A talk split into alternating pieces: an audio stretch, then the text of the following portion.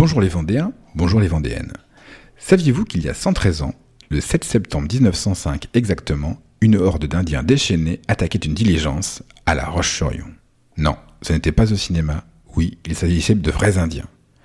Tout cela se déroula à l'hippodrome des Terres Noires lors de deux représentations exceptionnelles du Buffalo Bill Wild West Show, ou plus précisément Wild West Show on the Rough Riders.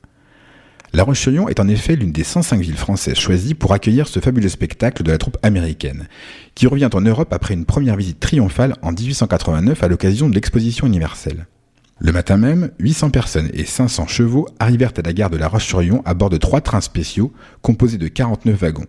La démesure américaine débarquait en Vendée. La surprise et le dépaysement sont complets pour les Vendéens, qui, en dehors de quelques romans d'aventure, ne connaissaient rien à l'épopée du Far West. Devant les yeux médusés des Vendéens, le cortège rejoint le campement des Terres Noires avec en particulier près de 100 Indiens des tribus Arapao, Sioux, Cheyenne, Oglagla ou Brûlés, portant leurs costumes traditionnels et leurs coiffes en plumes. En un temps record, les techniciens érigent une arène de 10 000 places, couverte sur trois côtés et entourée de toiles, ainsi que deux tentes écuries, celle des Indiens, celle du réfectoire et un bureau de presse. Depuis plusieurs jours, personne ne peut ignorer l'événement la ville étant couverte d'affiches proclamant Buffalo Bill saluant pour la dernière fois le public français, car le cirque ne reviendra plus jamais. Ne pas le voir maintenant, c'est ne le voir jamais. Le livret du spectacle, qui fait 80 pages, en dit plus sur le grand show proposé aux Lyonnais. Le but de cette exhibition est d'instruire le spectateur en faisant défiler devant lui les vivants tableaux de la vie si pittoresque d'autrefois des plaines de l'Ouest, ainsi que les cavaliers qui s'illustrèrent alors. Cette exhibition est particulièrement intéressante pour la nouvelle génération qui n'a pas encore voyagé dans d'aussi lointains pays, elle lui permet de voir les différents peuples dans leurs costumes nationaux avant qu'ils ne disparaissent et n'appartiennent plus qu'aux peintures de l'histoire. Et les milliers de spectateurs qui se pressent aux deux représentations, à 14h et 18h, ne sont pas déçus. Après l'hymne américain joué par un orchestre de cow-boys, pas moins de 23 numéros leur sont proposés. Scène de la vie de frontière, attaque de diligence d'un convoi d'immigrants, danse de guerre des Indiens, reconstitution du Pony Express et de la célèbre bataille de Little Big Horn.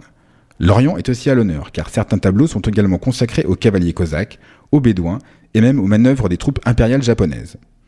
Le spectacle s'achève bien entendu avec une démonstration de tir à cheval au galop réalisée par Buffalo Bill en personne.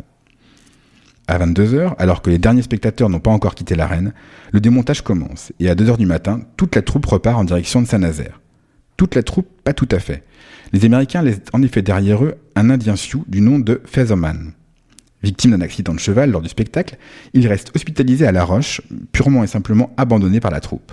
Incapable de se faire comprendre, ce dernier vit très mal son séjour à l'hôpital dont il s'échappe.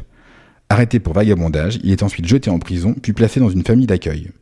Une triste histoire à laquelle le réalisateur vendéen Eric Dick a consacré un film, Featherman, tourné en 2017. C'était Sébastien de la page Le Saviez-vous Vendée À vous les studios. Yeeha